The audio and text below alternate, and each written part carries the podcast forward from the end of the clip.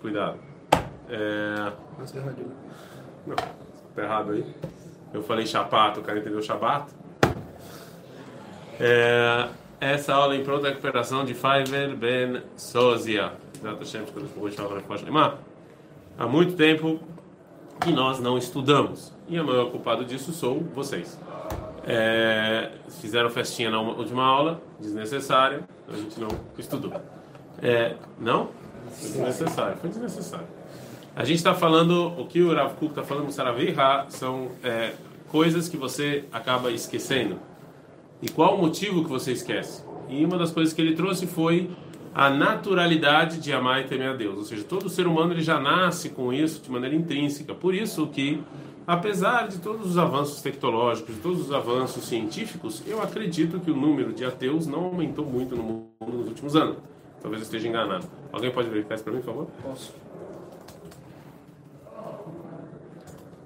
Alguém que não acredita em alguma coisa. Ou seja, desde a Revolução Científica no ano 18, 19, que começou a existir esse conceito, eu não acho que ele avançou muito. Inclusive saiu, já que a gente fala muito de MPB aqui, é uma reportagem no Brasil que os filhos de Caetano Veloso, que se diz ateu, são um, evangelistas. Então, os filhos de Caetano Veloso também acreditam em alguma coisa. Que você está rindo? É séria essa informação. Informação. Não, você não gostou? Essa informação do, do, do, do Caetano?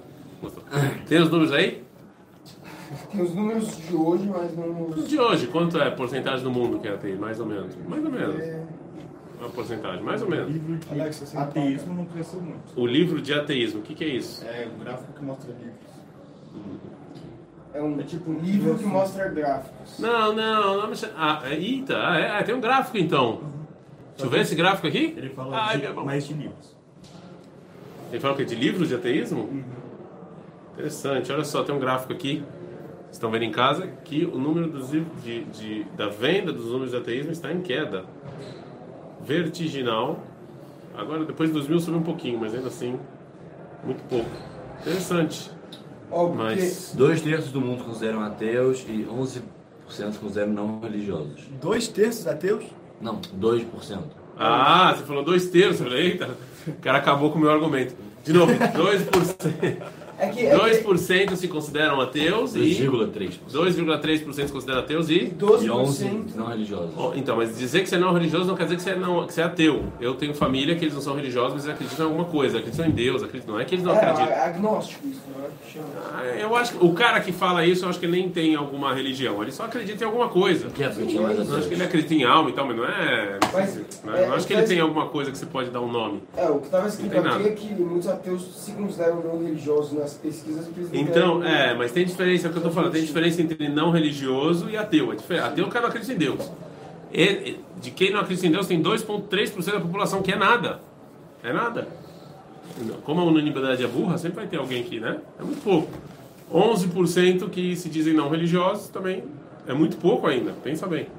Noven- eita, 89% da população é religioso, se diz religioso, tem alguma religião, e 97,7% da população acredita em Deus. Isso aqui, o que o Rav está falando, ou seja, existem coisas que já são intrínsecas no ser humano. Né? Ou seja, nós, óbvio que um historiador, um, um historiador ateu, mas olha só como é interessante, se tem tão poucas pessoas ateias, como é que a gente escuta eles toda hora na, na mídia, né? Eu não escuto isso. Parece, eu escuto na Tem mídia, mais parece toda do que hora. judeu? Com certeza. Não sei, mas parece na mídia é interessante. Parece que a mídia. Parece que existe alguém, algu- algumas pessoas específicas que são ateus, eles aparecem muito. Então você tem um sentimento, tem, tem muita gente, né? Mas. Eu não posso falar nome aqui, né? Ainda que nosso canal tem milhões de visualizações, Os filhos de eu não posso dar nomes aqui, mas tem pessoas que aparecem na mídia zoando religião e religioso. ma- E aí você tem um sentimento, caraca, muita gente, mas não é. Né? Não é. É, eu estou coçando a língua para ver se eu falo alguma coisa aqui, mas não vou falar. De qualquer maneira, isso aqui que o Rav está falando é Be'etzem, que quando Deus criou o, huma- o, homem, já tinha coisas, já estavam dentro, a gente já foi, já foi built-in. Já veio defeito de programação. Parte da programação do ser humano é acreditar em Deus, é querer se aproximar dele, é amar e temer.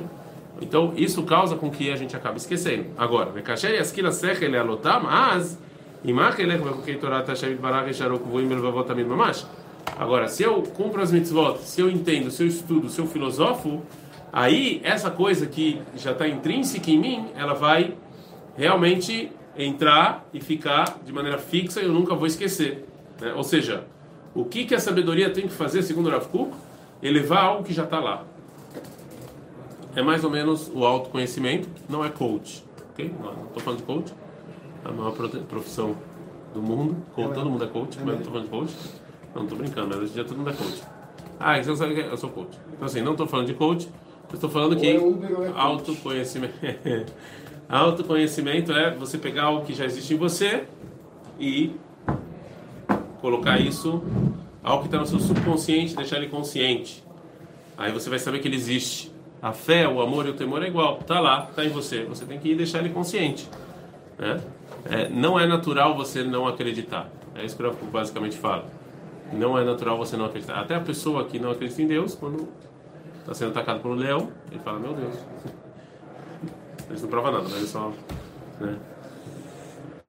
Como Hashem Kvuim Bateva, Kodem Shebel Nicholadat. Ou seja, eles estão fixos em você já. Agora, se você não quer esquecer, isso aí custou dinheiro, só para te avisar, tá? E não foi barato.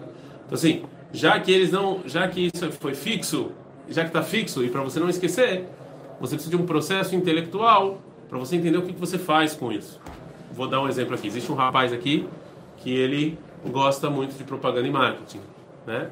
Assim eu acho, tá bom? O que, que você prefere, estudar Gumará ou propaganda e marketing? É difícil a decisão, mas o que, que você acha? Realmente. É difícil a decisão, mas eu acho que um pouco, né? Os dois estão iguais. Se for bababata, acho que Se fosse bababatra aí é. Mas tem um rapaz aqui que gosta de propaganda e marketing, certo? Ele não, ele nasceu com esse gosto provavelmente, né? Ele está disponível para Shido, está disponível para Shido. Telefone 05. assim, não, ele não está na faculdade, ele esperem, deixa aí depois. Não vai precisar nem pagar designer pro convite do Não vai nem pagar, precisar pagar o convite de casamento. Então, assim, é, agora, o que, que o Rafa está falando é basicamente que isso já estava intrínseco em você. Isso que você gosta de, de, de, é, é, de designer, que você gosta de computador e tal, isso é uma coisa que já estava em você. Ron, você só com o tempo entendeu e deixou isso uma coisa que era subconsciente consciente. O que, que ia acontecer se eu te obrigasse a estudar física na faculdade? Você, mas você ia conseguir estudar? Sim ou não? Tem que estudar, né? Se eu te obrigasse a estudar física na faculdade, você conseguiria estudar? Provavelmente sim, você é um cara inteligente. Você ia conseguir trabalhar a vida inteira com física? Provavelmente não. Em, em algum momento você ia quebrar. Não, tô falando, é deprimido, não ia querer mais ir pro trabalho, ou seja, Faz sentido. faz? Obrigado. Certo sentido. Mas eu acho que É isso que o Rafa tá falando. Discorda, não? O Freud acha que descobre onde, por quê, como e Ele quando. fala que você, quando você é pequeno, você decide essas coisas, não?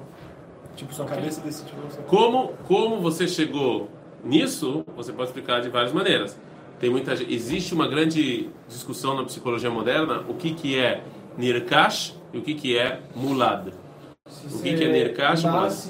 Se você nasce com isso ou se você adquire isso. Uma das grandes debates disso hoje em dia, que eu não vou entrar nessa questão, é também a masculinidade. Ou seja, existe uma pergunta se você nasce assim ou se teu pai, quando te deu roupa azul, segundo Bolsonaro, eh, pôs você para jogar futebol, te deu bonequinho, bonequinho do He-Man você dar porrada nos outros, isso te transformou em masculino. Ou não, ou se isso já é inerente da pessoa. Tá claro?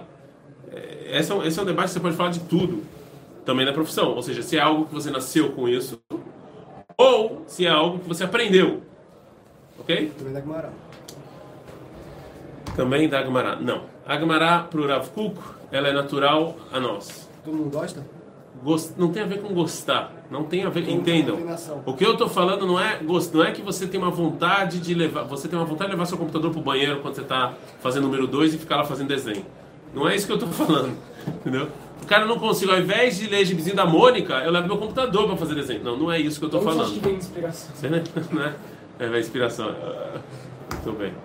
Então, assim, não é disso que eu estou falando. O que eu estou falando é que é, não é gostar, é mais um sentimento de realizado, algo que te puxa, algo que você se sente que falta na sua vida. É isso que eu estou falando. Não é que não é difícil, que você não vai sofrer. Aí, até, vamos dizer, uma pessoa que tem a tendência de física, você, né? Ok?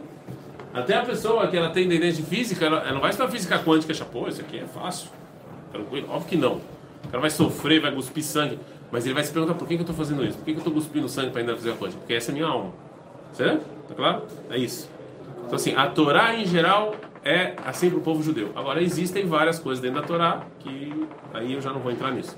Tem pessoas que se puxam mais para a Torá escrita, tem pessoas que se puxam mais para Lahá, tem pessoas que se puxam mais para Gumará, mais para filosofia. Cada um tem o seu. É, inclusive, sobre a Parashat Shavu, eu vou relembrar aqui uma coisa que meu Rosh Shiva falava. Né? O meu Rosh Shiva. Ah, Amal, Yaakov. Ele falava, está escrito que Yaakov ele foi, foi colocar, ele pegou as pedras para fazer um travesseiro, para vocês verem que existe cama pior do que da Yeshiva.